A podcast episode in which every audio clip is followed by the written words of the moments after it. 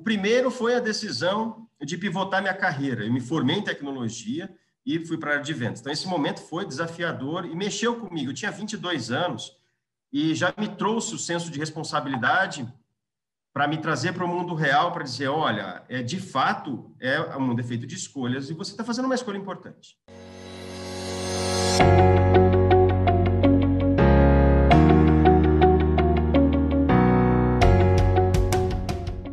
Pessoal? Sejam bem-vindos. Hoje nós estamos com o Milton Fabrício, o diretor executivo do World Trade Center para a região sul, Curitiba, Joinville e Porto Alegre né? Que vai contar um pouquinho da sua história e da sua jornada de vida.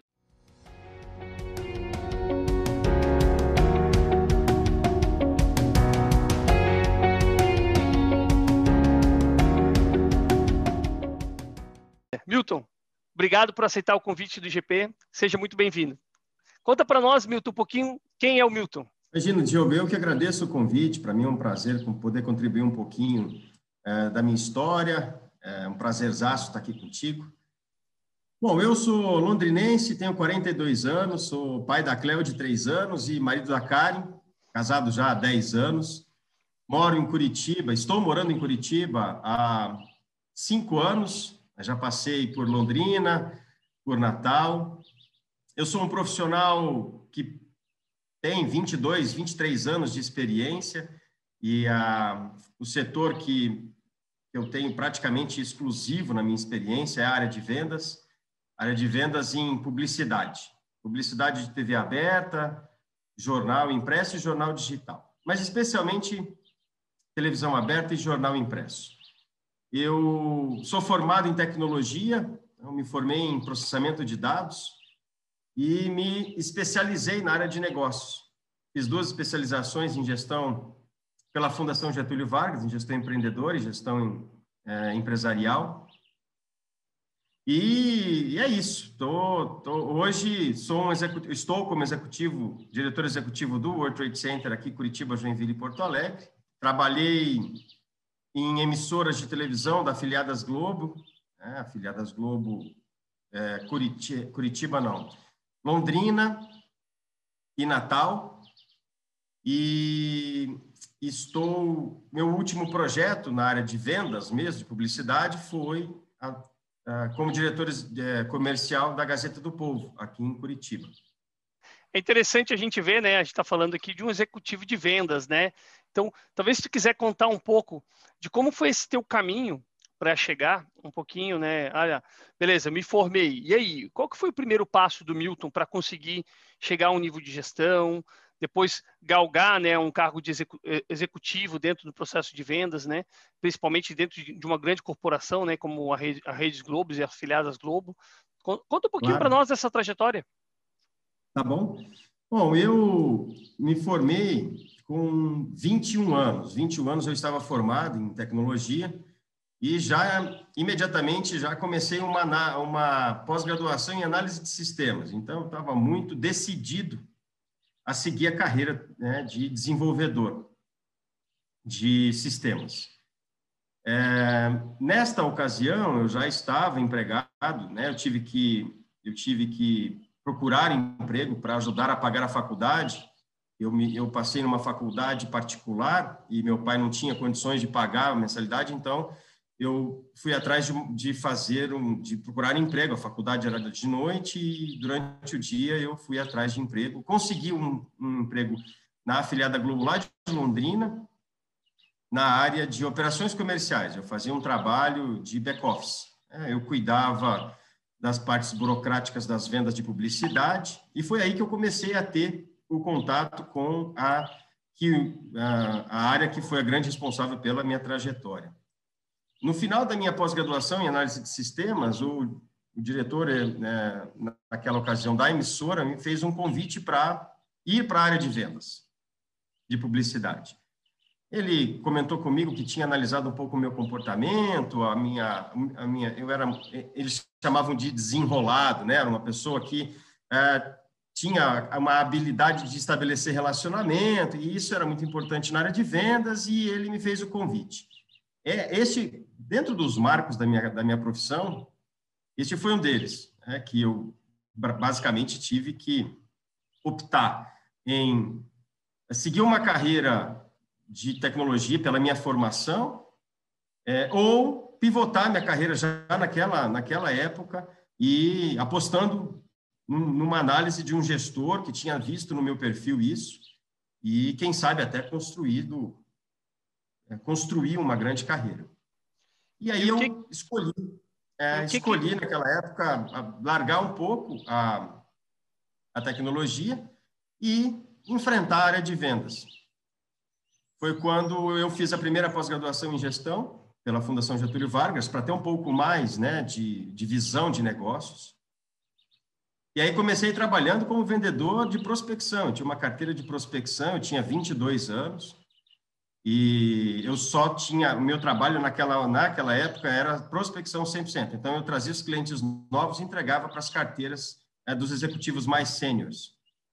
Depois de um ano e meio trabalhando nesta, nessa atividade, nessa função, eu fui promovido a um executivo júnior, ganhei minha carteira, fiquei mais dois anos, fui para um executivo é, intermediário, que eles chamavam na época, e aí recebi o convite de um dos meus clientes para tocar um negócio de é, turismo corporativo para ele na capital, em Curitiba. Foi outro ponto marcante. Eu estava com 27 anos, ainda morando com os meus pais. Eu sou o caçula de quatro irmãos. E a diferença é, para minha irmã mais nova é 10 anos. Então, assim, eu fui o temporão mesmo, né? Aquele que é, não estava previsto. Depois de 10 anos, minha mãe estava com 38 anos, foi quando eu nasci. Então, você imagina, eu era super mimado, ainda sou, caçulinha, essas coisas todas. Então, com 27 anos, a minha mãe não queria que eu saísse de casa ainda. Mas eu já precisava, né? Já estava querendo. muitos jovens fez... estão nessa, muitos jovens estão nessa situação ainda, né, Milton? Muitos jovens estão nessa então, situação ainda. Então, e assim, se eu tivesse, é, é se eu tenho alguma coisa para dizer para esses jovens, é que apesar do, do, né, do conforto e da tranquilidade, é muito importante você procurar e construir seu caminho, né? E sair da casa dos pais é um, é um movimento importante para essa construção do seu caminho. Pois muito bem, eu aceitei aquela proposta e coloquei o meu, a minha mudança, né, entre aspas, dentro do meu corsinha todo é, e toquei para Curitiba. Meu irmão, o que deu uma certa segurança para minha mãe é que meu irmão já morava, meu irmão mais velho já morava aqui em Curitiba há muito tempo, então ela tinha um pouco de segurança de que ele daria uma base para mim. Eu vim para cá, vim para Curitiba, fiquei um tempo procurando apartamento, me estabeleci, fiquei um ano nesse projeto. Fiz um trabalho de abertura de mercado, fiz um trabalho de CRM, mapeamento, e depois de um ano eu estava com saudade da área de vendas de publicidade e entreguei meu projeto no Aguativa, né? A empresa foi o Aguativa Resort, ali de Cornélio Procópio. O Gilberto, que é um do, o, o, dono, meu amigão ainda até hoje. É, eu entreguei o projeto para ele e fui, voltei para a área de publicidade, aí já na Gazeta do Povo. É, é, voltando para o grupo, né? Porque a TV afiliada da Globo de Londrina é o mesmo grupo da Gazeta do Povo aqui de Curitiba. E aí comecei de novo um trabalho, recebi uma carteira pequenininha para atender os clientes, foi crescendo, foi crescendo. Depois de dois anos, eu recebi uma proposta para ser Key Account Manager, né, que é um executivo de vendas mais sênior, para receber uma carteira dos maiores clientes. Eu dividia, junto com outro executivo de vendas, os 20 principais clientes da, da Gazeta do Povo, naquela época responsáveis aí por grande, grandes faturamentos. Fiquei nessa carteira como Key Account um ano. Aí recebi a minha primeira meu, meu primeiro desafio como gestor. O Jornal de Londrina, que também era era do grupo, né? É, estava num processo de transformação, precisava, estava procurando um gestor comercial, um novo gestor de comercial. Fizeram um movimento todo de é, consultoria, trouxeram consultor externo para o jornal e eu fui convidado a ser o gerente comercial. É, mas eu não queria voltar para Londrina, né? Eu estava muito feliz em Curitiba E aí eu fiz um acordo de ser um gerente que moraria em Curitiba né, e ficaria numa ponte aérea aí entre Curitiba e Londrina semanalmente. E esse, esse foi um desafio super legal. Eu assumi, né, eu saí de, uma, de um gerenciamento, eu comigo mesmo, né, sem equipe, para 27 pessoas. E peguei um desafio muito grande, um jornal que estava naquela época já com muito déficit financeiro, e trabalhei junto com o diretor executivo, que foi o consultor externo contratado, e trabalhamos durante dois anos, um trabalho muito intenso, treinamento, foi muito bacana, muito legal. E eu fiquei dois anos como gerente comercial do JL. Ao final desse período, eu fui recebi um telefonema, foi muito engraçado. É, eu, eu, estava numa reunião de gestão com, com esse diretor executivo, no escritório dele, numa sexta-feira, era três horas da tarde. Toca meu telefone, um DDD que eu não imaginava de onde era, e ele, ele falou para mim: Não, atende aí, Milton, pode atender. Aí atendi, era, um, era uma pessoa, o Dirceu, que tinha sido diretor de marketing da RPC aqui em Curitiba, que tinha ido para ser superintendente de uma filial da Globo lá em Natal, no Rio Grande do Norte, ele estava me ligando para me fazer o convite para ser o diretor comercial da emissora lá em Natal. Obviamente que dali para frente, né, eu atendi o telefone, eu falei com ele, falei, olha, tá bom, eu entendi, eu te ligo quando eu terminar a minha reunião. Claro que dali para frente, nada, né, do que foi dito na reunião, eu ouvi. Não sabia nem mais o que estava acontecendo, né? Nada. É, é assim, e eu contei isso para o Júlio, o Júlio Sampaio, que era, foi meu diretor, era meu diretor executivo lá na, na reunião. É, eu fui tocando assim, da forma que eu pude, tirando a atenção do, do, do âmago, né, do fundo do âmago, para conseguir conversar na reunião e ser produtiva. Por volta de cinco e meia, a reunião terminou, eu montei no carro e fui para fui casa. No meio do caminho, eu parei no posto de gasolina, comprei uma coca, Sentei na mureta, me lembra até, eu sentei na mureta e liguei para minha namorada. A minha, eu estava namorando naquela época, a atual esposa. Contei para ela o episódio. Ela já estava também com muita vontade de assumir outros desafios e dar uma mexida na vida. Ela falou: Ah, legal, vamos conversar nesse final de semana. Ela me perguntou: Até quando você tem que dar resposta? Aí eu falei: Até segunda. Então, assim, é, foi foi muito interessante. Foi, foi uma transformação muito interessante, cara. Foi muito legal. A gente passou o final de semana inteiro pesquisando por que morar em Natal, por que não morar em Natal e um monte de coisa, né? Porque assim, o produto e a empresa pela qual fui convidado a ser diretor comercial, eu já tinha um pouco de, né, da, da, da informação e tudo.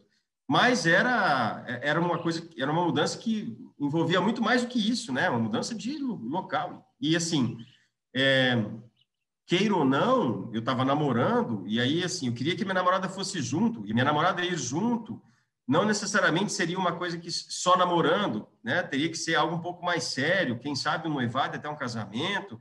É, então, foi tudo misturado nesse final de semana. A gente optou por ir. Então, na segunda-feira, eu liguei, devolvi a ligação lá para o Dirceu e falei, cara, tô dentro, vamos nessa. E aí eu fiquei mais 30 dias como gerente do, do Jornal de Londrina e montei no meu carro, literalmente montei no meu carro e fui para Natal. Eu fiz a viagem, né? Eu falei, bom, eu vou fazer essa transição pensando sobre ela, né? Então montei no meu carro, foram quatro dias de viagem, eu sozinho, a minha namorada ficou, né, no trabalho dela ainda, é, para que ela fizesse a transição com calma, né? Enfim, não era nada muito emergencial para que ela tivesse que ir junto comigo. Isso foi agosto de 2009. Em fevereiro de 2010, eu fiquei de agosto de 2009 até fevereiro de 2010 lá em Natal morando sozinha. Minha namorada foi para lá, é, foi morar comigo. E aí, em outubro de 2010, nós casamos. Casamos em Maringá, super bacana e tal. Eu fiquei nesse desafio como gestor lá de Natal, como diretor comercial de Natal, por cinco anos. Ao final do quinto ano, eu já estava com saudades do Sul. Né? na Nordeste é um, uma, assim, foi uma experiência espetacular, assim, né? É, mudou completamente a minha visão de vida sobre a cultura nordestina, sobre as pessoas que lá moram. É, eu tenho muita gratidão por esse período que eu passei lá. Mas meus pais morando em Londrina, meus irmãos todos aqui, minha sogra também em Maringá, é, começou a bater um pouquinho de saudade de voltar para mais perto. Então, nós decidimos daí voltar para o Sul. Eu fiz alguns movimentos e a Gazeta do Povo me convidou para voltar como diretor, como gerente de projetos especiais. Eu topei. Então, em fevereiro, em janeiro de 2015, eu voltei para Curitiba como gerente de, de projetos especiais. A Karen também, né, voltou, se recolocou aqui também. E desde então, estamos aqui na, na capital. Na Gazeta do Povo, eu fiquei seis meses como gerente de projetos especiais, depois mais seis meses como gerente é, de Key Accounts, que daí eu cuidava dos Key Accounts da Gazeta, e mais depois eu fiquei dois anos. Eles fizeram um processo interno de assessment e eu passei no processo e virei, me transformei em diretor comercial. E aí eu liderei a transformação junto com outros diretores, né, com outros quatro, com outros cinco diretores. Lideramos aí a transformação digital da Gazeta do Povo, que foi um grande projeto também com muito aprendizado, muito interessante. No final de 2018, eu entreguei o projeto na Gazeta do Povo e resolvi descansar um pouco. Fiquei seis meses descansando, fazia muito tempo que eu não conseguia descansar, e aí, é, depois disso, comecei a fazer alguns movimentos para voltar para o mercado. Foi quando eu conheci o Josias, o atual CEO do WTC aqui no Sul, que me, me convidou na verdade, eu fiquei sabendo que ele estava à procura de um diretor executivo e eu me convidei para bater um papo com ele para entender como que seria e se fazia sentido para ambos. Né? Aí deu certo, eu estou no WTC como diretor executivo há um ano e meio, foi agosto do ano passado. É, e é isso. E, assim, essa última experiência minha como diretor executivo do WTC é a que mais fugiu um pouquinho do, da questão de vendas específicas. Né? Eu tenho responsabilidade, sim, sobre vendas como diretor, mas não diretamente, né? não, não somente. Né? Até então eu era dedo no pulso mesmo, diretor de vendas, metas, plano de incentivo, agora não, agora é uma função mais executiva, um pouco mais ampla. Está sendo uma grande, uma, uma grande experiência para mim, diferente. É, deu uma, deu uma, me, me, tirou um pouquinho do meu modus operandi tradicional, estou achando bem interessante. É um, um movimento diferente para mim. Legal. E cá estou. É, e, Milton, conta um pouquinho para nós, acho que acho que o afiliado da Globo todo mundo conhece bem, né? Aí a maior emissora de televisão aí, talvez canal aberto, né? E todos os seus meios de comunicação, acho que tem a gente às vezes fica muito limitado à televisão, né? Mas a gente sabe que tem existe muitos outros meios de comunicação dentro. Mas tu está comentando agora que tu está numa posição também como executivo, que tu passou um bom tempo como diretor de, né, como gerente de vendas, diretor de vendas, passou por muitos projetos. E eu queria entender um pouquinho dentro dessa primeira fase, vamos assim falar, antes dessa primeira fase, depois a gente vai entrar na, na, na tua atual situação do WTC, né? É, uhum. Qual que foi o maior desafio do Milton, né, dentro desse processo de construção de carreira? São, foram alguns, cada um na, na, em determinado momento com um papel muito importante. Então, eu vou tentar comentar alguns aqui, né? Porque é difícil eu te dizer aquele que eu que esse foi o maior, é, porque cada um teve um peso em, em determinado para determinado aprendizado. Então, o primeiro foi a decisão de pivotar minha carreira. Eu me formei em tecnologia e fui para a área de vendas. Então, esse momento foi desafiador e mexeu comigo. Eu tinha 22 anos e já me trouxe o senso de responsabilidade para me trazer para o mundo real, para dizer, olha, é de fato é um defeito de escolhas e você está fazendo uma escolha importante e vai ter que tocar essa escolha. Né? Então já me, me trouxe para uma realidade que com 22 anos normalmente hoje não se tem. Até hoje eu tenho alguns jovens mais precoces, mas naquela ocasião era difícil encontrar isso. Mas me trouxe um aprendizado. Então eu por vários momentos naquela época, me questionei se eu tinha, se eu estava fazendo, se eu tinha tomado a decisão certa, principalmente nas dificuldades, né?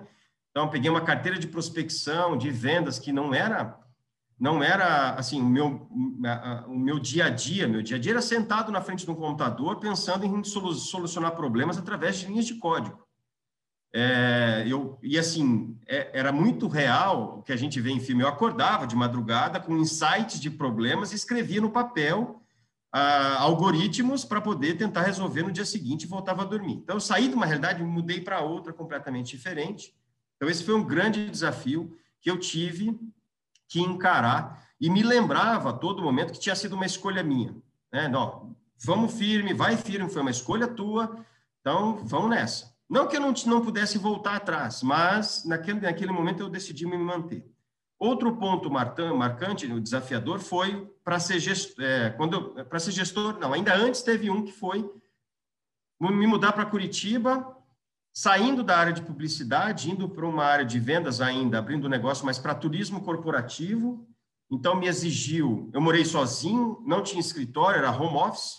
O desafio era me manter focado no que eu tinha que fazer, com muita disciplina. Imagina, 20, eu estava com 27 anos, 27 anos, solteiro, uma grana relativamente boa, morando sozinho na capital e tendo que tocar o escritório do, né, do, da empresa sozinho. Não tinha bater ponto, não tem nada. Então, é home office. Então, outro desafio grande.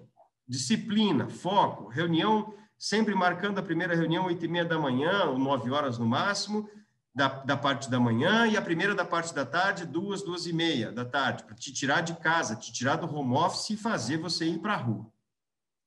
Foi um ano trabalhando isso aonde eu, eu, eu aprimorei a questão de, de timesheet, de, de gestão de tempo, de disciplina, de planejamento estratégico eu, e de, de CRM, de mapeamento de mercado. Então, foi muito importante esse, esse ano com esses aprendizados. Em seguida, outro que eu entendo ser bem impactante foi a da gestão de pessoas, que aí foi receber 27 pessoas, né, o jornal estava, a empresa estava numa situação extremamente delicada, delicada de faturamento, delicada de imagem junto ao mercado e delicada internamente com os colaboradores. Então foi um trabalho de transformação com muito suor, só não sangue, mas lágrimas, muitas delas. Aonde eu me dediquei do, praticamente dois anos dando treinamento aos sábados, eu não, assim, era uma dedicação muito intensa, muito intensa, com um apoio muito grande do, do, do diretor executivo naquela ocasião, onde nós transformamos o jornal, pelo menos pelo âmbito de vendas, com um prejuízo bem grande. Depois de dois anos, ele passou a pelo menos conseguir pagar suas contas mensalmente, sem ficar no vermelho. Então, foi um grande aprendizado. Eu passei a ter aí né? Gestão de gente, gestão de pessoas, lidar com pessoas. É, até então, era eu, no máximo, um assistente de vendas. Então, eu, a minha automotivação, eu, eu tocava e batia minhas metas. Agora, eu tinha um time de 27 pessoas para entregar aquilo que eu tinha que entregar, né? Então, aí vem convencimento, motivação, liderança, meta, é, reuniões de de gestão recorrentes, pauta, uma série de coisas que até então não faziam parte do meu do meu universo. Então, outro desafio bem interessante, foi muito bacana. Eu amadureci muito dos 27, dos eu estava com 30 anos quando isso aconteceu. Dos 30 aos 32 anos, é, eu perdi boa parte dos meus cabelos que já não existem mais, é, porque Imagina, 27 pessoas na sua mão, suas famílias, você sai de um cenário para Y para um X com muito mais responsabilidade. É, mas foi fundamental para me preparar para ir para Natal. E aí entra outro desafio que também foi muito interessante. Eu tomei uma decisão que impactou minha vida pessoal e profissional e, e me levou para uma para uma, uma empresa numa região com uma cultura completamente diferente. É, aqueles que, que estão nos ouvindo e já tiveram a oportunidade de morar em outras cidades, outros estados, de preferência muito distantes, próximos, eles já têm as suas peculiaridades, mas distantes ainda mais. Então, eles sabem, essas pessoas entenderão que eu, o que eu ah, vou dizer. E aquelas que não tiveram oportunidade, se tiverem, façam, é muito enriquecedor. É, eu cheguei no, no, no, em Natal com. Eu, eu, estava assim, voando na ponta dos cascos, ah, entregando muito. Então, eu cheguei lá com um desafio. Meu desafio naquela. para a InterTV era aprimorar o planejamento estratégico e trazer a, a emissora para um patamar de vendas maior do que ela já vinha entregando nos últimos cinco anos, que já era bom, né? Então, a minha ida para lá não é porque o gestor anterior tinha feito um mau trabalho, não, ele fez um ótimo trabalho, foi promovido, por isso que eu que abriu a, a vaga, a, a cadeira. Então, era um desafio de aprimorar. Só que culturas diferentes, né? Então, eu cheguei com muita vontade de fazer a coisa acontecer, com um modelo de trabalho do Sul que é diferente do modelo de trabalho do Nordeste. E não é melhor ou pior, é diferente. Então, o meu desafio foi entender a cultura de lá, para não perder as pessoas, a equipe. Eu cheguei em um determinado momento, quando, após três, quatro, cinco, seis meses de trabalho, é, ter a sensação de que eu perderia o time todo. Porque eu não estava, eu estava, né, numa linguagem executiva, eu estava tratorando as pessoas, eu estava, né, e aí eu recuei, tive que fazer um trabalho de coaching, é, entender um pouco isso e busquei aí uma mescla entre a cultura deles e a cultura do Sul para criar um, um, um híbrido para aproveitar o de melhor deles, o de melhor nosso.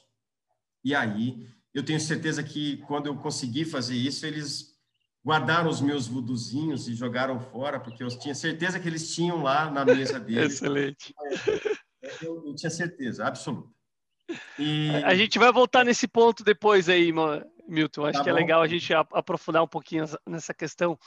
Né? E achei legal que tu comentou um negócio sobre diferença de cultura, né? Eu também tive a oportunidade de morar um pouco fora, né? Eu morei sete anos em Rondônia né? Eu sou natural de Florianópolis e, e hoje já estou há quase 12 anos em Curitiba já, né? Então a gente acaba tendo um pouco desse trânsito e a gente consegue observar que de fato as culturas são muito distintas, né? E essa adaptação à cultura é muito importante até pela forma com que a gente precisa conversar, como é que a gente tra trata, né? E isso vai vai estar tá conectado também muito a esse, esse nosso bate-papo que a gente está conversando aqui, está começando, né? Mas qual que é o impacto disso na nossa gestão, na nossa cultura, na cultura das empresas, né? De como é que a gente trabalha isso também.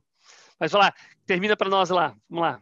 Passado esse desafio, deu tudo certo, eu mantive as pessoas, é, eu consegui, né? Não mantive, eu consegui reter as pessoas, trazer para um compromisso e um propósito que faziam mais parte do meu e do deles, uma coisa mais híbrida, e funcionou muito bem. A gente entregou muito bem durante os cinco anos que eu estive lá com eles. É, e aí, o outro desafio foi, é, após ter sido escolhido no assessment da Gazeta do Povo, ser o diretor comercial, liderar o processo de, de, de pivotagem do modelo de negócio, de digitalização. Esse, eu não sei se é o mais, se é o mais recente, se por ele ser o mais recente e a nossa memória acaba amenizando as dificuldades, né? Então, aquele primeiro desafio lá de trás, com 27 anos, me parece hoje que não foi tão, que não é tão grande. É, mas é que a memória da gente acaba sendo seletiva, né? A gente acaba é, tirando um pouco o peso daquela época, e que bom que é assim. Mas o, esse último foi, é, na minha opinião, então, se pudesse escolher um dos, o maior, que aí é mudar o modelo de negócio, mudar a forma de atuar com novos produtos, é, criar novo conceito, novo argumento de vendas, novo material de vendas, tudo isso com a, o avião andando. Não tinha esse negócio de parar. É, e aí o meu desafio era fazer com que o Vale da Morte fosse o menor possível e buscar reter os talentos, não perder os talentos no processo de transição que, que foi e acredito que ainda esteja sendo, né, a Gazeta está numa luta grande aí de se posicionar, vem conseguindo, felizmente, eu torço muito pela Gazeta do Povo, mas é, certamente ainda está desafiador. que é sair do modelo impresso, ir para o digital, modelo de assinatura e não pautado no, no, na, no, na monetização única e exclusiva da publicidade, trazendo um peso maior para a assinatura como financiador do modelo de negócio. Então, foi toda uma transformação, foram dois anos intensos deste trabalho, é, muito, muito aprendizado, muita, muito aprendizado. Aí o resto dos cabelos caiu nessa época. É, e aí foi quando eu entreguei em 2018, né? Daí, então, o, o, desafio atual, ele está, né, eu mudei um pouco a minha, minha área de atuação, mais, mais estratégico, mais amplo, não somente na área de vendas. É, confesso que esse eu, me tiro um pouco do. É desafiador, mas o da Gazeta foi mais. É uma visão um pouco diferente, né, Milton? Conta para nós um pouquinho o que é o WTC, talvez para os nossos nossas as pessoas que estão assistindo aqui com a gente conhecer um pouquinho mais do World Trade Center. Claro, claro. Bom, o World Trade Center é uma associação internacional de empresas. É, nós estamos é, no guarda-chuva do WTCA, né, World Trade Center Associations em Nova York, que nasceu na década de 60 pela família Rockefeller, por uma vontade que eles têm, que eles tinham, de organizar os negócios da própria família e uh, ampliar os negócios, não só organizar, gerar mais negócios, gerar riqueza, gerar prosperidade através do associativismo. Eles entendiam que fazer negócios no mundo deveria ser tão fácil quanto fazer do outro lado da rua. Então, eles criaram essa marca, eles construíram todo um ecossistema em torno do World Trade Center, e aí você tem as famosas duas torres, né? uh, que foi um, um, um, primeiro grande movimento do World Trade Center, como uma tangibilização desta associação, deste, de, desse business club, desse clube de negócios. E hoje, a marca está presente em 90 países, 326 cidades. É, uh, cada cidade tem o seu, o seu World Trade Center. Então, não tem dois World Trade Centers Curitiba, por exemplo, é exclusivo para cada cidade. E cada uma destas, ah, dessas, vamos dizer assim, marcas né, do, do World Trade Center espalhadas, trabalha para a prosperidade dos negócios internacionais, dos, dos próprios associados e também do ecossistema onde elas estão inseridas. Um exemplo aqui no Sul, né, nós somos o Josias é detentor da licença de Curitiba, de Joinville e de Porto Alegre. Nós trabalhamos basicamente em três pilares aqui, nesse, nessa linha né, de prosperidade e geração de negócios. Ah, o primeiro é de real estate, então, é, nós ainda não temos um grande complexo imobiliário chamado World Trade Center aqui em Curitiba, Joinville ou Porto Alegre, mas estamos num trabalho de prospecção. No Brasil, você tem em São Paulo, né, o World Trade Center de São Paulo, é, que é uma gestão separada da do Sul. Cada marca tem a sua gestão, né? Cada, é, aqui as três são do Josias como dono, em São Paulo um outro grupo que cuida de lá. E no, no, no real estate, a gente trabalha com é, é, atração de a parte de hospedagem, né? atração de empresas, então tem parte dos escritórios comerciais é, e Business Club, clube de negócios que uh, trabalha muita reunião dos, dos diretores, empresários, executivos, para aquisição de conhecimento, geração de negócios entre eles, enfim. Esse é um pilar. O outro pilar é de projetos internacionais, é, de negócios internacionais. Dentro da rede, nós recebemos é, de outros World Trade Centers a vontade de empresas né, de fora do Brasil que querem vir para o Brasil. Então, a gente chama de inbound, ou seja, todo, todos os World Trade Centers têm os seus associados e esses associados que queiram vir para o Brasil manifestam o seu interesse na plataforma do WTCA e nós, aqui no Sul, temos acesso a esse Business Desk e podemos avaliar que projetos a gente pode ajudar fazendo um soft landing para vir para cá, trazendo, ajudando essa empresa para vir para cá. É, e monetizamos em cima desses projetos. Temos os projetos internacionais de outbound, aí são missões que nós fazemos também de levar empresas brasileiras aqui, os nossos associados do Sul, para fora do, do Brasil, para eles terem acesso a, a oportunidades internacionais e ajudá-los na internacionalização dos seus negócios. Uh, isso também nós monetizamos, então são os projetos de outbound. Então, projetos internacionais, inbound e outbound. Esse é o segundo pilar. E o terceiro pilar, business club também, como a maioria dos outros WTCs no mundo tem, que é um modelo de associativismo que nós reunimos empresários, se levam os diretores, que têm interesse em adquirir conhecimento através né, de, de Learn from Experts, e aí o WTC promove as palestras, é, de troca de cases, troca de experiências entre os membros, para ganho de velocidade de decisão, de diminuição de custo, enfim, uma série de benefícios né, nesse sharing entre, entre os membros.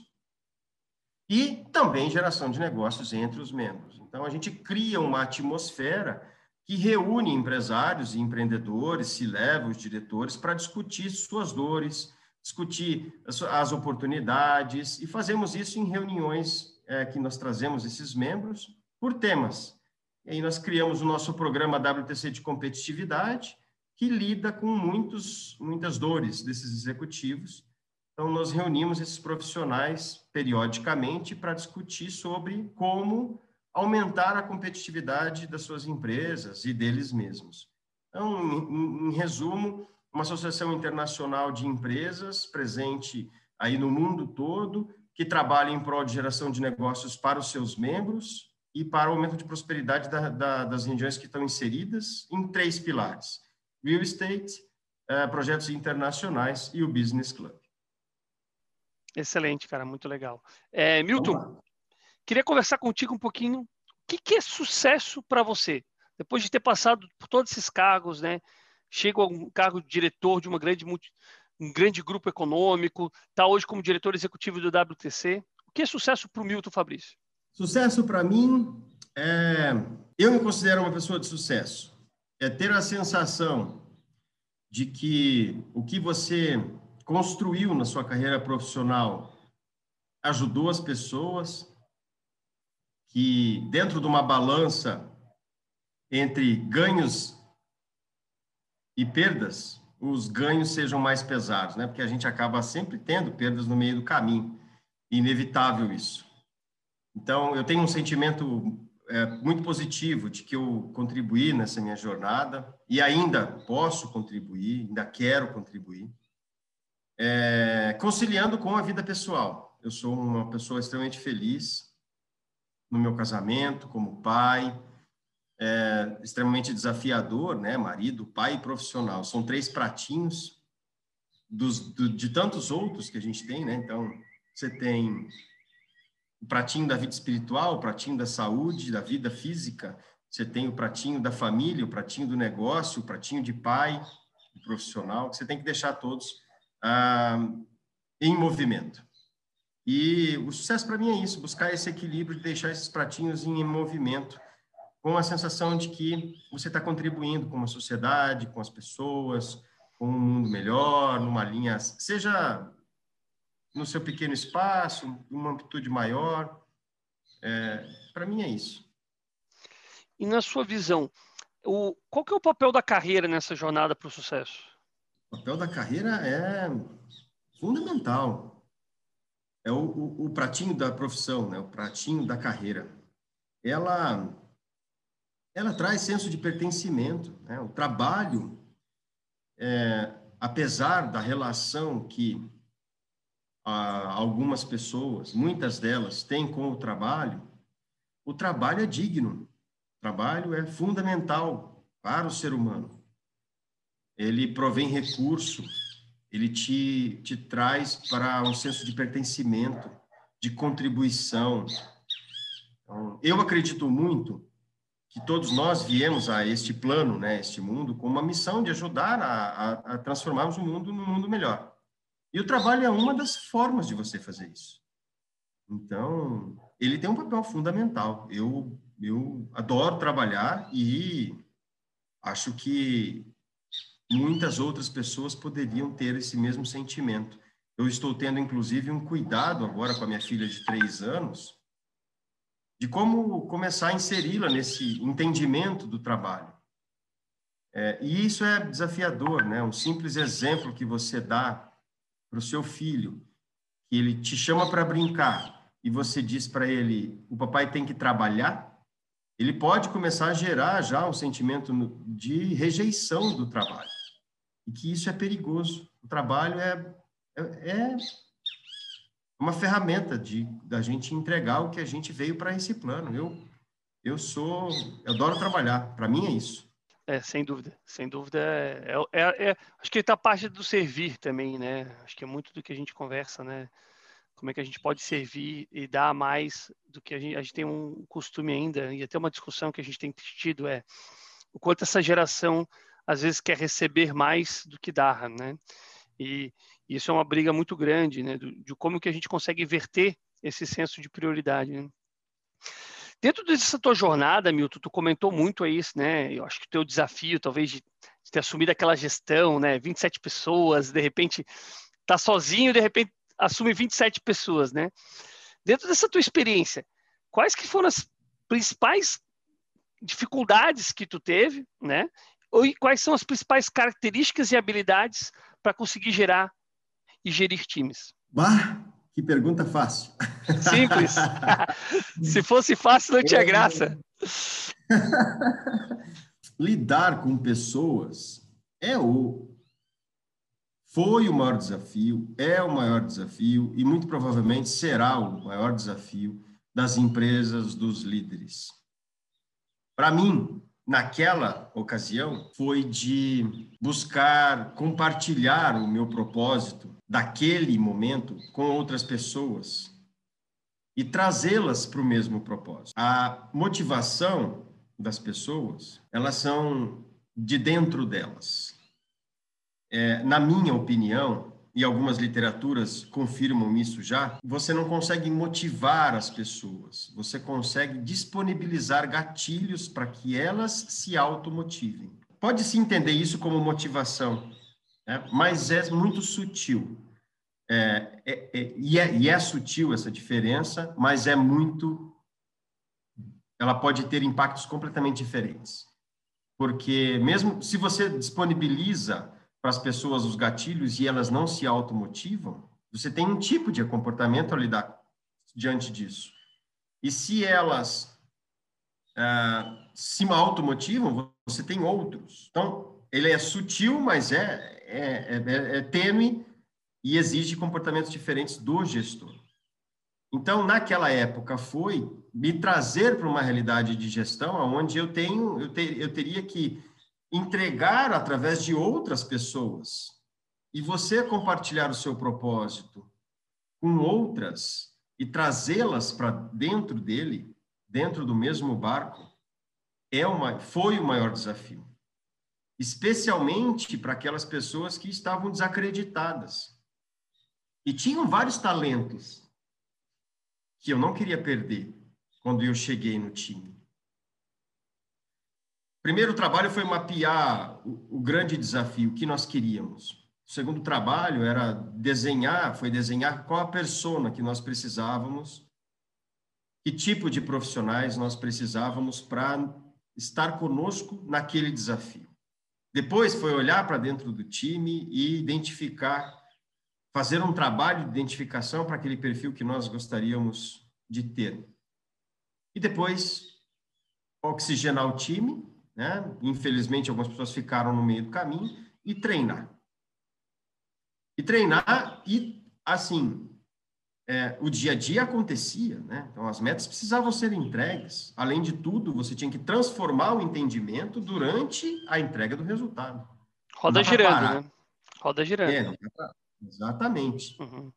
Ah, então, o desafio foi lidar com essas incertezas, sabe? E com é, exercitar a questão é, da paciência, diminuir a ansiedade, tentar diminuir a ansiedade, porque eu, como executivo que account, que era a minha posição anterior, recebia as minhas metas, traçava o meu plano e no dia seguinte eu executava e começava a, entregar, a executar. Quando você tem um time, você traz o time para construir a meta. Nesse momento já teremos, teremos discordâncias. Então, você já tem que trazer um, uma linha de convencimento. Depois, você traz o time para a construção de como entregar aquela meta. Nesse momento, já tem uma série de visões diferentes que você tem que alinhar. E visões diferentes são importantes, né? A gente já falou em outras ocasiões, times multidisciplinares são desafiadores, mas são muito importantes. Ah, e aí você tem que ter, administrar as visões diferentes, mas com o mesmo objetivo final. E depois você tem a execução. E aí as pessoas têm seus ritmos, e as pessoas têm as suas formas de entregar e de executar. Então, olhar para aquele time e entender que cada um tinha o seu ritmo, cada uma, cada pessoa tinha a sua história, cada um tinha e é, é, foi o meu maior desafio. Foi entender assim, não existem 30, 27 Miltons, existem 27 pessoas diferentes que fazem diferente. Então, como era a minha primeira equipe, esse foi o grande ponto para de aprendizado para mim. Né? Cada um Ouvir... tem sua particularidade, né, Milton? Acho que tem isso também, né? Cada pessoa tem o seu, o seu ponto. E dentro dessa linha, Milton, analisando esse perfil, né, desse desafio que tu passou, se você fosse listar três características, três características que diferenciam profissionais que chegam, que alcançam o sucesso, e aqueles que acabam ficando estagnados, quais seriam? Conhecimento, disciplina e proatividade. Então, dentro de um contexto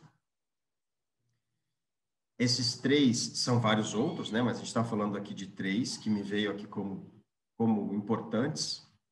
Quem sabe mais importantes. É, você tem que se preparar para com conhecimento. Isso é indiscutível.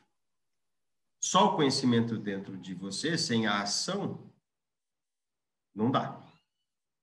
Então, a proatividade, vamos colocar proatividade barra execução, né? Tem que executar e disciplina para manter a execução mesmo em situações difíceis, que terão.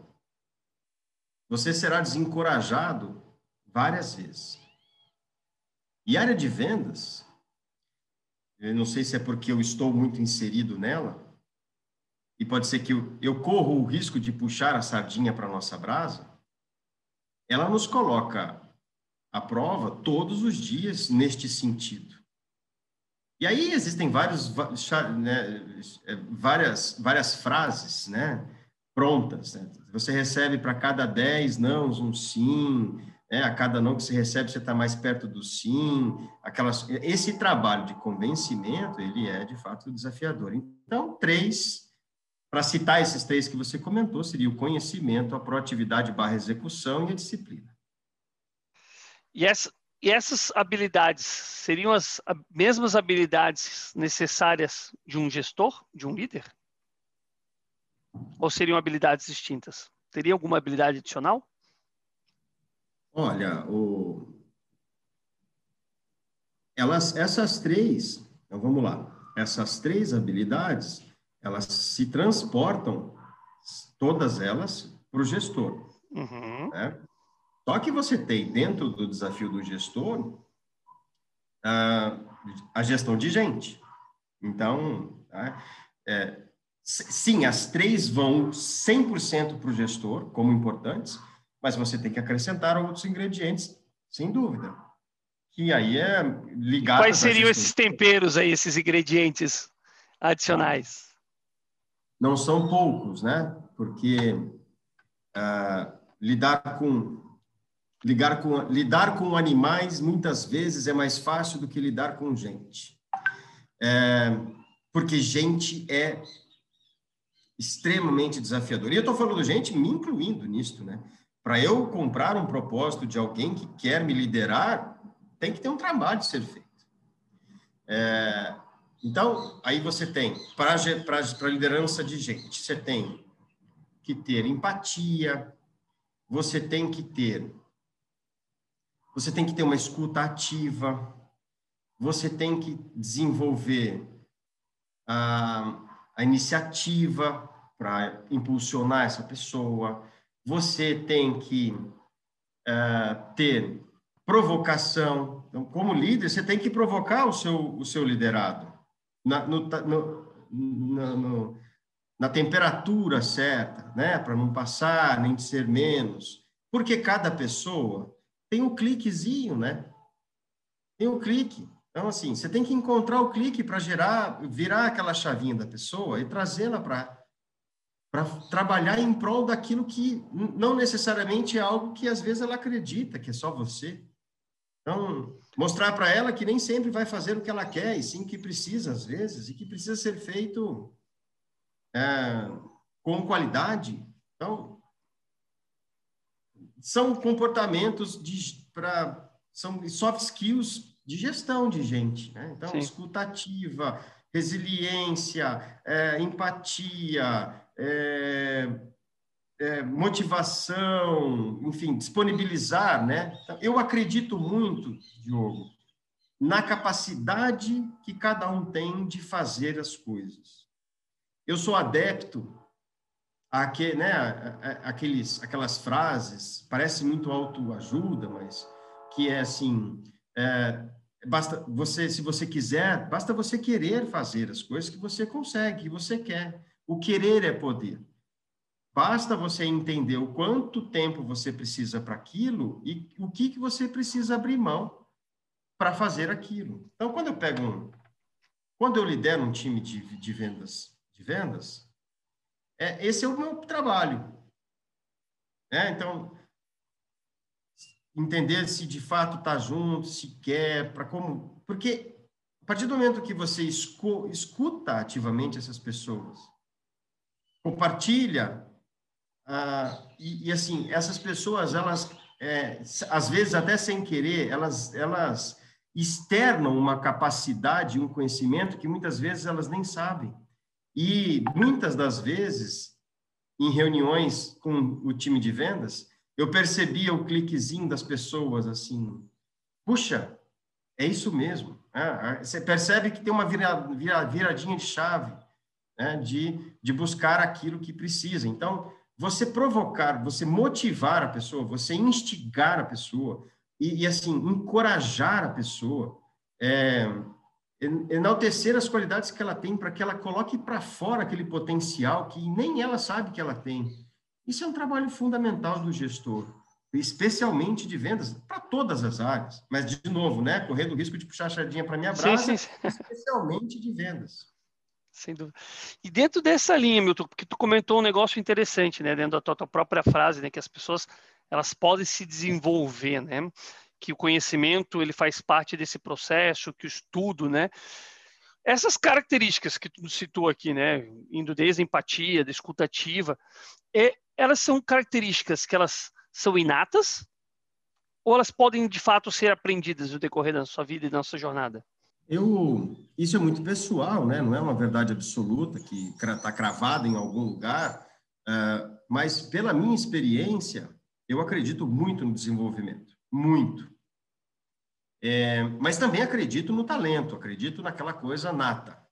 É, o que muda para um ou para outro é que assim quem tem o talento e usa esse talento para o seu trabalho, é, que nem todo mundo faz isso, né? Os, felizes são aqueles que conseguem, né, unir essa questão de entrega do seu talento, da sua missão de vida, com o seu trabalho, com a sua remuneração e são pessoas mais felizes. Mas é, o que, o que, o que mudaria para um ou para outro é que quem tem o talento terá um esforço menor. Quem não tem, terá que se dedicar mais. Apesar de ter, e, e posso usar como exemplo a minha, minha, lá aquele momento lá que eu saí de TI, de nerd, para a área de vendas. Apesar das pessoas né, me darem aquele feedback lá naquela ocasião, que entendiam que eu tinha um comportamento que gostava de gente, de lidar, é, eu tive que treinar muito, eu tive que fazer curso de oratória, porque a, a minha rotina era olhar para uma tela de computador e escrever código. Não era olhar para o olho de um cliente e convencê-lo de que meu produto era bom para ele. Então, é, pode ser que eu tenha esse talento, não sei, mas eu tive que estudar bastante, eu tive que me desenvolver bastante. Então, eu acredito no autodesenvolvimento, sim, e também acredito no talento. A diferença é o quanto uma pessoa precisa se autodesenvolver quando ela não tem o talento versus aquela que já tem o talento.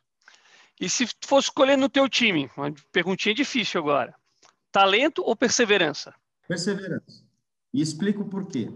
Apesar do talento, porque assim, você tem situações internas, você com você mesmo, mas você tem um ambiente externo. E o ambiente externo te exige muito. E para você, ele, mesmo você tendo talento, as dificuldades do ambiente continuarão acontecendo, podem ser que elas sejam encaradas ou tenham um peso menor por conta do seu talento, mas elas continuarão acontecendo. E se você não tiver perseverança, mesmo tendo talento, é, você corre o risco de não prosperar, ter um talento que não prospera. Ah, e ao contrário, é, se você tem a perseverança, mas não tem o talento, você vai buscar isso com muita, né, muito trabalho árduo e pode não, você pode não construir uma obra-prima como um copo sensacional nos seus mínimos detalhes, mas você vai chegar próximo a isso e terá um reconhecimento por esse trabalho. Deixa eu voltar um pouquinho, Milton, na tua história, que tu comentou quando tu foi para, acho que foi para Natal, né? E tu comentou lá sobre um desafio que você teve e nessa linha eu vou te fazer uma pergunta. O que, que é mais pedagógico hoje, no seu ponto de vista? O erro ou o acerto? Eu já fui muito mais adepto ao aprender na dor. E a, e a época da na, na minha a fase profissional que eu era muito adepto a isso foi a fase mais jovem, com uma muita energia, com muita entrega, onde eu estava de fato entre os meus 27 e 35 anos ali, oito anos, que eu fui muito adepto a isso. Quando eu comecei a, a lidar mais com pessoas, eu comecei a equilibrar um pouco mais isso. E hoje eu tendo a não desconsiderar o pedagógico nem de um nem do outro, mas entender que o pedagógico pelo amor tem o seu valor e é possível e pode transformar a vida das pessoas. E o pedagógico pela dor também. É, ambos têm a sua o seu papel importante. Eu como gestor, eu tendo a levar para o pedagógico pelo amor. De novo, né, disponibilizando para o pro profissional quais são as oportunidades existentes e compartilhando o meu entendimento de quais caminhos poderiam ser aqueles mais adequados. Ou é, adequados é uma palavra que pode soar arrogância, mas que, pelo meu entendimento, pode ser um caminho com menos tração, com menos atrito. Alguns vão pelo amor, abraçam esses, é, essas oportunidades outros pagam para ver. E aí é o aprendizado pelo, pela dor. E alguns têm mais sucesso pagando para ver, porque criaram uma resiliência maior, sofreram um pouco mais, ou até mesmo não sofreram tanto. É, mas o, e outros, pelo amor, não passaram por aquilo e continuam valorizando a situação. Então, cada um tem a sua história, Diogo. Cada um vai pegar daquilo de uma certa forma. É, então, não tem uma resposta certa única para te dar. Eu diria que os dois têm o seu papel. E não tem certo ou errado, não mesmo, Milton. acho que é mais é entender como é que é o ponto é. de visão sua como gestor nesse, nesse processo. Né? Eu acho que a gente está passando por um momento grande de transformação, né? Que antes o erro ele era muito punido, né? Ou se a gente pegar alguns 10, 15, 20 anos atrás, o erro era, era motivo de demissão, né? Hoje a gente passa por um processo até de start, muitas startups, muita inovação, muito processo de aprendizado, né?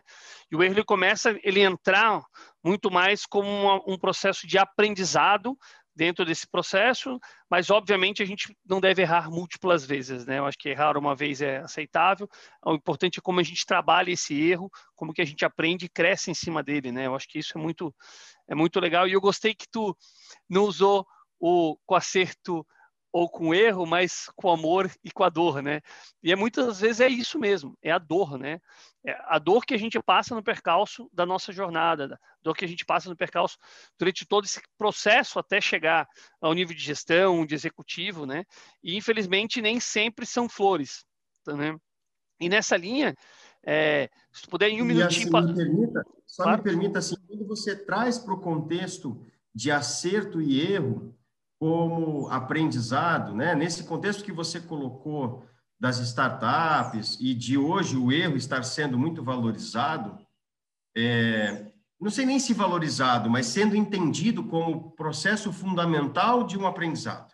Traz esse entendimento da importância do erro. Aí é outro, é outro contexto, né? Então, assim, é importante o erro, sim, como uma forma de aprendizado? Sem dúvida nenhuma. Sem dúvida nenhuma. É, erro calculado, né? erro cuidadoso, erro com uma, uma certa responsabilidade. Mas sim, hoje, o papel pedagógico do erro, aí nessa linha aqui da sua pergunta, é muito importante e uma pena, tenho pena daquelas empresas que não entenderam isso ainda e que têm uma linha um pouco mais é, de condução, um pouco mais de colocar dentro de uma baia para que diminua o erro e deixando a criatividade um pouco mais é, encapsulada, né? E até não deixando ela aflorar, porque a criatividade aflorando vai ter erro, vai ter aprendizado e a, o importante é erra rápido, aprende rápido, corrige rápido. Esse, esse é um, dentro desse contexto que você falou das startups é o que a gente mais hoje tem de evolução, né? Eu vejo como uma grande evolução na gestão. Sem dúvida, sem dúvida. E nessa linha né, de, de erros e acertos, tem algum conselho, Milton, que você recebeu no decorrer da sua jornada que tu queira compartilhar com a gente? De erros e acertos? Qualquer tipo de conselho que você tenha recebido durante a sua jornada e que você acha que foi fundamental, que foi importante para. Conselho, né? De novo, se fosse bom, conselho tem aquele conceito, né? É, também, né? É, clichê, né? Que você pega uma coisa que não é tão bonita do lixo, dá uma limpada na sujeira e vende por um preço muito maior que de fato ela vale, né? Alguns trazem o conceito de conselho dessa forma. Mas compartilhando ensinamentos que eu tive durante a minha jornada, é, foram vários. Eu, eu, tive muita sorte é, de ter pessoas muito boas na minha trajetória profissional, sejam me liderando, ou seja, como meu liderado. É, e eu também não sei se é sorte, né? Também dizem que pessoas boas atraem pessoas boas, então acho que também estou fazendo um pouco a minha parte aí para atrair pessoas boas. Mas é, são, foram vários, alguns, né? E, e assim, eu tenho um mentor, eu tenho, e eu aconselho, aí vamos lá usar a palavra que você usou do conselho, né? Eu sugiro, então, que, que pessoas profissionais tenham seus mentores. Eu, eu, assim, o papel dele é fundamental para mim. Não só na vida pessoal, mas também na vida, não, não só na profissional, mas também na pessoal. E algumas das nossas conversas trazem reflexões muito interessantes, muito legais. E, assim, uma delas é que eu posso citar aqui é não matar aula. Ele usou essa frase comigo, que ficou marcada para mim. É, você sabe o que você tem que fazer? Tem, sei, sei o que tenho que fazer. Então faça. Entregue o seu trabalho. Entregue, seja grato pelo que você esteja, pelo que você está fazendo. Então é difícil, está difícil. Você está encontrando dificuldades, mas não mate aula você está com uma um desafio no seu trabalho que está te colocando à prova emocionalmente, vá lá, converse com a pessoa, vá lá, faz o que tem que ser feito, faça aquela reunião. não mute, não pule o muro da sala de aula e fuja. Porque dessa forma você vai fazer o que tem que ser feito e as coisas vão voltar de forma diferente para você. Então, encarar os desafios que nos são colocados no dia a dia é um conselho, é uma dica que eu tenho para compartilhar. Dias bons e dias ruins vão acontecer, e, na, e assim, uns mais bons, outros mais ruins. E, e tem que encarar, tem que fazer o que tem que ser feito, tem, não pode matar a aula. O outro, que eu sempre converso, e, e, e assim, é, busque. Eu vou fazer uma analogia agora com vendas, né? É, foque no processo, não na meta. Foque no processo. Ah, mas significa então que a meta não é importante? Claro que é importante. É, o que não se mede não se melhora. Se eu não sei para onde eu estou indo, qualquer lugar serve. Então aí entram aqueles conceitos clichês de novo. Só que uma vez definida a meta, uma vez construído o planejamento para como atingir aquela meta, foque no processo. Esteja no presente. Faça o seu melhor hoje com o que você tem, com as condições que você tem, para poder e aos poucos ir fazendo isso no presente, você vai certamente chegar lá. Quando você foca na meta, você aí entra um, um conceito oriental, né? E quanto mais você quer para você, mais você se afasta daquilo, né? Que é, é desapego, é uma, uma questão de desapegue da meta e foque no processo. Então, uma outra, um outro, uh, uma outra dica seria essa, né? Que eu recebo, que eu recebi durante a minha jornada profissional, que eu possa eu possa passar para frente aqui, para quem nos ouvirá, né, quem está nos ouvindo. Não pare, de, não pare de estudar, né? Não pare de estudar. Não pare de aprender. E todo mundo vai dizer isso, né? Se, se você conversar, se você conversar hoje com um jovem de 20, 22 anos, 23 anos sobre isso, para ele, isso vai soar como uma coisa de tipo, lá vem o tiozão falar sobre isso, que isso para mim é isso para mim é chato, isso para mim é muito natural. É, só que as etapas da sua vida mudarão e os seus entendimentos mudarão. É, e eu fui esse garoto de 22 anos com energia, onde quando me diziam isso, eu dizia, eu nunca vou parar. E as situações da vida que, que aconteceram me fizeram e me trouxeram mais dificuldades que em alguns momentos eu não estudei. E paguei o preço por isso. E me lembrei daquelas conversas. Então, hoje, assim, faço questão de falar novamente, passar isso adiante, e espero que quem ou, nos ouça encare isso como uma, uma responsabilidade que vai lhe tomar tempo, que vai lhe. Vai, em alguns momentos, você vai ter que fazer escolhas e, e assim, sempre que possível, escolha usar o seu tempo que você pode para conhecimento. Que você tem para conhecimento. Excelente, então, excelente. Rede social, TV aberta, séries, TV fechada. Esses momentos são importantes para relaxamento. Só que eles precisam ter o seu papel definido. E escolha todos os outros momentos para buscar conhecimento. E a fonte de conhecimento é gratuita, é está disponível. Faz dois anos, não faz dois anos, faz um ano que eu escolhi acordar mais cedo, fazer minha caminhada, eu tenho os meus joelhos machucados, porque eu tive um, eu, eu pratiquei esporte intensivo na minha adolescência muito forte. E naquela ocasião, assim, né, é, é, família simples, não tem aquele acompanhamento médico, não tem. Então, assim, eu pago o preço da minha intensidade sem acompanhamento hoje, com 42 anos, então eu tenho ah, dores nos joelhos. Eu não consigo correr, então, mas eu escolhi fazer minha caminhada. E quando eu descobri isso, para mim foi muito triste. Eu adorava jogar bola, adorava correr, adorava jogar basquete, adorava... sempre fui muito esportista. Foi um baque para mim. É, mas eu tive que me adaptar. Então, eu escolhi caminhar com a minha cachorra todo dia de manhã, uma horinha, 45 minutos. Não todos os dias, mas a maior parte dos dias. Maior da semana, de sete dias, de quatro a cinco dias. E durante a minha caminhada eu escuto um podcastzinho. Eu comecei escutando música, depois eu passei a escutar podcast. E assim, tem muito podcast bom, tem muita coisa boa. Então eu cuido da minha saúde e ao mesmo tempo estou escutando um, um, um, conteúdo.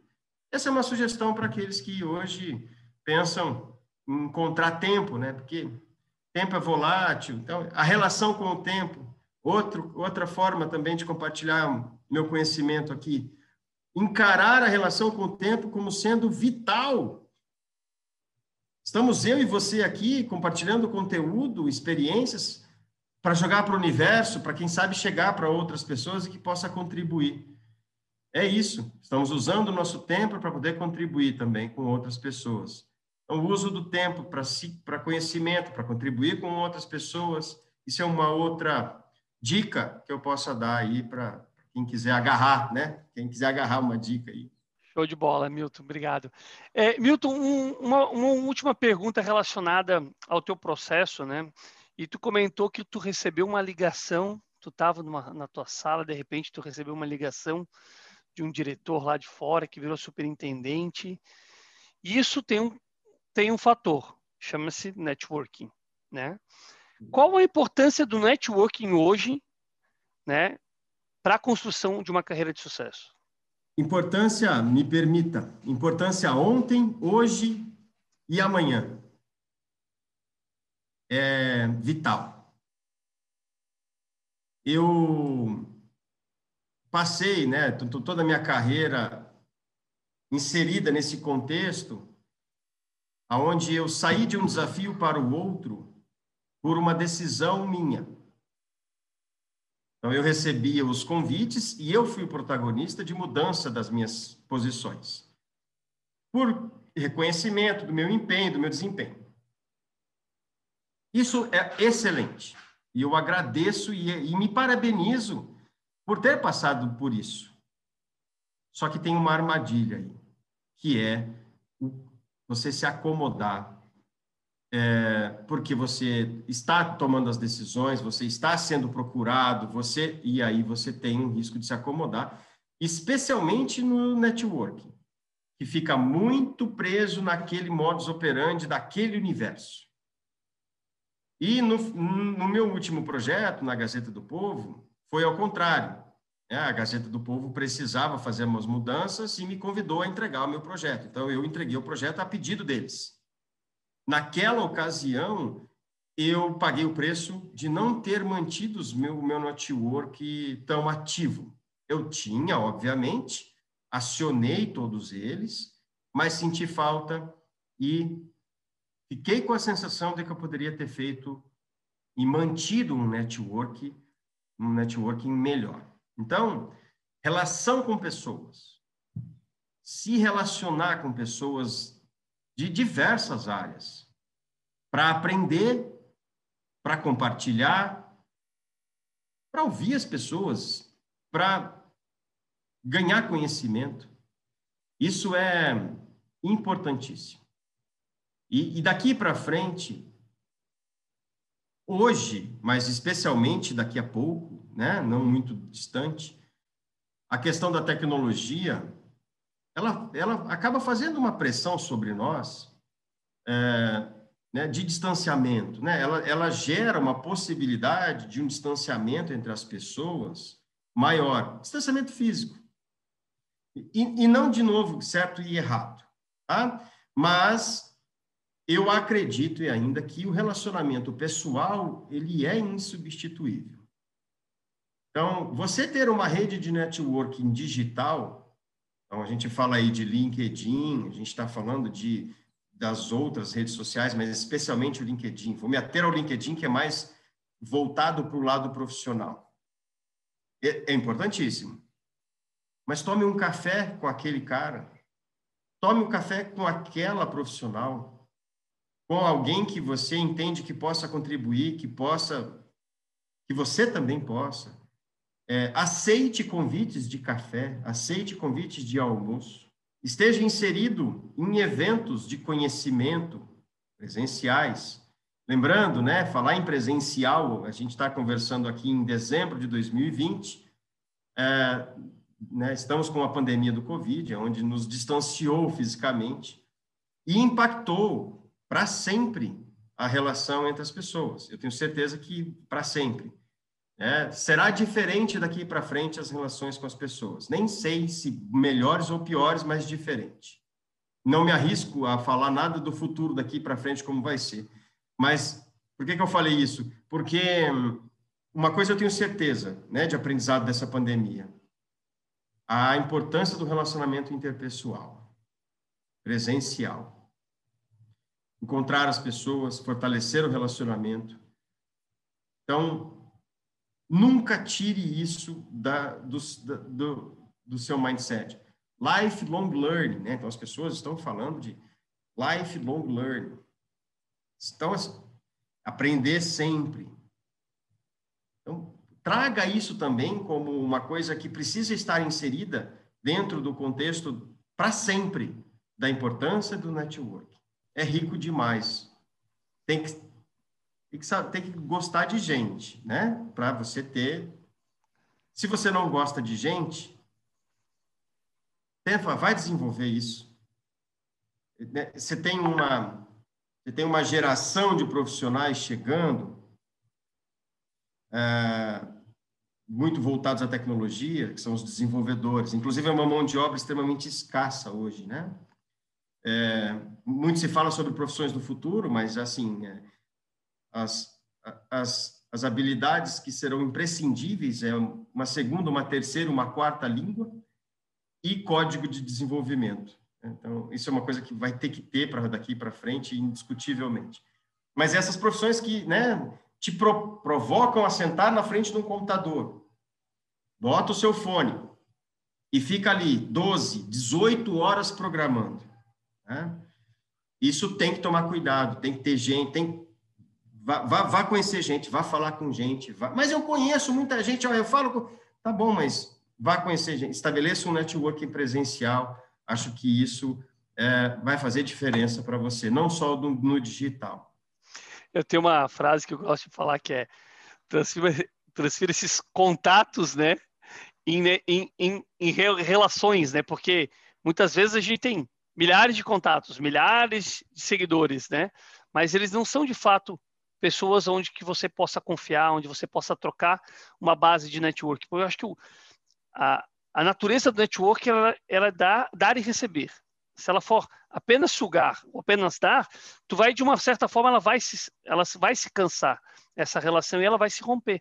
Né? Então, acho que isso é, isso é muito legal. E aqui tu deu várias dicas de como fazer, né?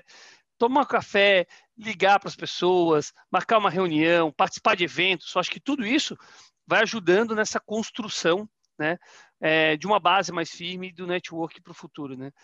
Nós Milton, somos seres humanos, né, Diogo? Então, até nessa, nessa situação que você falou de dar e receber, você.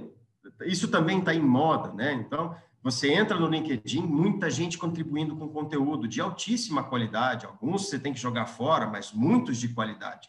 Então, estão contribuindo e tal. Mas nós somos seres humanos. Nós olhamos. Eu, eu principalmente, eu preciso olhar para a pessoa, conversar. Pô, vamos, vamos, vamos, fala aí de você pessoalmente, né? Até as reuniões virtuais, por exemplo. Vamos transferir esse nosso papo agora para um presencial, onde eu pudesse estar contigo para a gente conversar sobre isso. Eu tenho certeza que teria um tempero diferente. Né? É, sem pra, dúvida, pra... sem dúvida. Mas vamos fazer ainda. Vamos fazer. Fica tranquilo que o escritório ficando pronto lá, nós vamos trazer, trazer você para bater um papo. Uma segunda leva.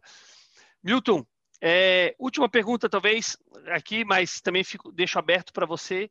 Eu queria entender se o Milton tem algum legado que gostaria de deixar para as próximas gerações, pessoalmente. É, eu tenho, sim. É, eu recentemente né, fiz um curso de mentor coaching e dentro de vários conhecimentos a gente trabalhou essa questão de missão, propósito e legado. E me provocou a pensar sobre isso. E eu tenho uma, uma sinalização, né? Porque eu acho que a gente vai amadurecendo essa questão do legado, mas hoje eu me sinto um pouco mais confortável em dizer que eu gostaria muito de ser lembrado por uma pessoa que sempre buscou provocar nas outras pessoas o potencial que essas pessoas têm, trazer à tona a capacidade que as outras pessoas têm e que algumas vezes não sabem, muitas vezes não sabem. Então, numa conversa no meu no dia da minha passagem, né, desse plano para o outro, entre os amigos, entre os familiares. Eu ficaria muito feliz se eles pudessem dizer das minhas peripécias, obviamente, darem risada do passado e do, das bagunças que fizemos, das coisas que eu que fiz de errado que eu aprendi, mas também disserem, olha, o Milton sempre buscou é, é, o melhor de dentro das pessoas para que elas pudessem fazer o que elas queiram, o que elas gostariam de fazer. Numa linha de tipo, ouvir as pessoas sobre as suas vontades, sobre os seus desejos, sobre, sobre a questão da felicidade. Tem muita gente infeliz. Se eu puder ajudar essas pessoas a serem um pouco mais felizes, pelos conceitos que elas têm delas sobre felicidade, eu vou ficar muito feliz. Ah, o Milton sempre nos pôs para cima, o Milton sempre nos lembrou de como a gente tem condições de fazer aquilo que a gente quer. Né? Eu me lembro que contei para ele que eu estava passando por uma situação difícil e que ele, puta, numa conversa de duas ou três, de 30 minutos, a gente bateu um papo e eu saí tão energizado de lá que, puxa, aquilo mudou a minha vida, eu passei a encarar de forma diferente, superei a minha dificuldade e foi ótimo. Se eu conseguir gerar essa frase como legado para algumas pessoas, sem nenhuma pretensão de serem muitas, mas algumas, eu já vou ter o sentimento de que eu cumpri a minha missão aqui neste plano. Muito legal, cara, muito legal. Acho que isso está muito conectado com, com um pouco do nosso objetivo também do Instituto, né? Que é gerar essa troca de experiência, que é passar esse conhecimento, né, da, de pessoas que já chegaram lá, de, de, tiveram essa condição, né? E, e não estou dizendo que o caminho foi fácil, teve caminhos muito tortuosos aqui, de conversas que a gente teve, pessoas que começaram do nada, nada mesmo, assim, tem casos de garçons que viraram grandes executivos, CEOs de empresas, né? Então, assim, é super legal a gente ver que a gente está numa situação, não quer dizer que a gente é. Né? Acho que isso é muito, muito forte. E, e o que tem, a gente tem tentado buscar dentro do Instituto é exatamente isso, é mostrar para as pessoas que é possível. Mostrar para as pessoas que, independentemente da jornada, de onde ela está, do, do espaço da jornada que ela está, ela pode chegar lá, né? E claro que existe uma metodologia, existe um caminho, existe muito estudo. Acho que comentou muito bem aqui, né? O papel da educação é, é fundamental nesse processo. E a gente vê que essa troca de experiência é um pouco do que a gente pode dar né, nós como executivos, poder doar um pouquinho do nosso tempo, eu acho que é esse o, papel também é, como é que a gente doa um pouco do nosso tempo para que esses, essas pessoas elas entendam qual, como foi a nossa jornada, o que, que a gente pode aprendeu durante esse processo, né, os principais erros, os principais acertos, compartilhar um pouquinho dessa, desse caminho, né. E a gente fica muito agradecido, Milton, por ter aceito o nosso convite conversado um pouquinho com a gente, né, contado um pouquinho da história do Milton, né, toda essa passagem, essas grandes evoluções aí. Também, eu acho que não só de carreira, mas pessoalmente também, né, Milton? Acho que de, de aprendizado uhum. que tu, que tu teve. E a gente fica muito feliz. Eu deixo aberto para te quiser dar uma mensagem final para os nossos ouvintes. Claro. Eu que agradeço a oportunidade, Diogo. Parabéns pela iniciativa, parabéns pelo trabalho, pelo objetivo que você está buscando aí com o Instituto. Conte comigo para outras oportunidades que você entender que eu possa contribuir. E como mensagem final, além de agradecer, é de incentivar esse tipo de situação para quem também nos ouve, né? E quem nos ouvirá. É... uma coisa que a gente vem aprendendo, que eu venho aprendendo no curso do Mentor Coaching, nesses, né, nesses aprendizados que eu tenho buscado, é que todo mundo tem o que aprender e todo mundo tem o que ensinar.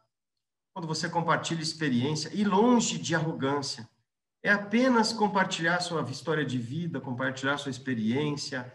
É, algumas pessoas vão capturar 30 segundos da nossa conversa de duas horas. Outras dois minutos, outras até vão ouvir uma conversa mais longa. E isto ajuda, isto ajuda a construir uma sociedade melhor para as novas gerações. Então, eu só tenho a agradecer e parabenizar e me colocar à disposição para todas as outras oportunidades que você achar que eu possa contribuir neste caminho que você está trilhando. Parabéns e muito obrigado. Tamo junto, querido. Muito obrigado, viu? Agradecido. Vamos lá!